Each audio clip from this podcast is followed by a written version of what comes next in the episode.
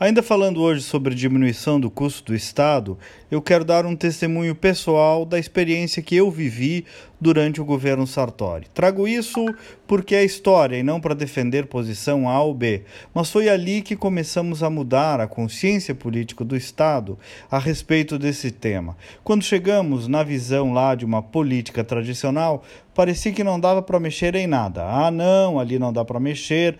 Ah, não, nisso também não dá. Ah, essa corporação é muito forte, os deputados não vão segurar essa onda.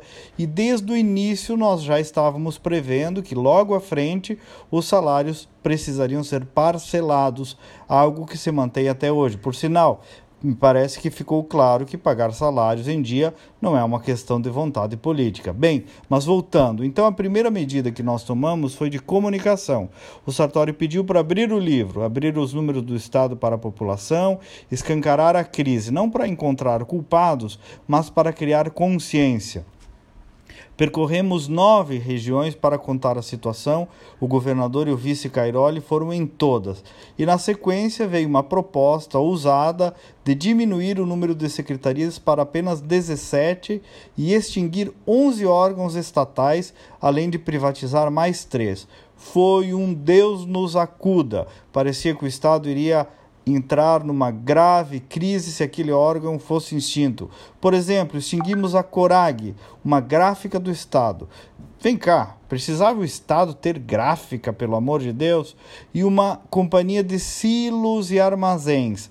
Bem, mas ninguém tinha coragem de colocar a mão nesses vespeiros, porque isso significava comprar brigas, fortes brigas, com interesses individuais, sindicais, corporativos, jurídicos e por aí afora.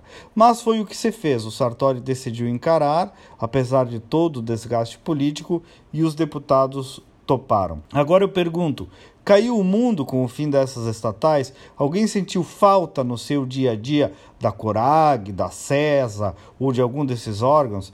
Cada fundaçãozinha dessa, gente, é uns cinco diretores, cinco chefes de gabinete, secretárias, motoristas, carros, sede, luz. Tem necessidade mesmo? Se não tem, é preciso modernizar. A sociedade quer segurança, saúde educação e amém.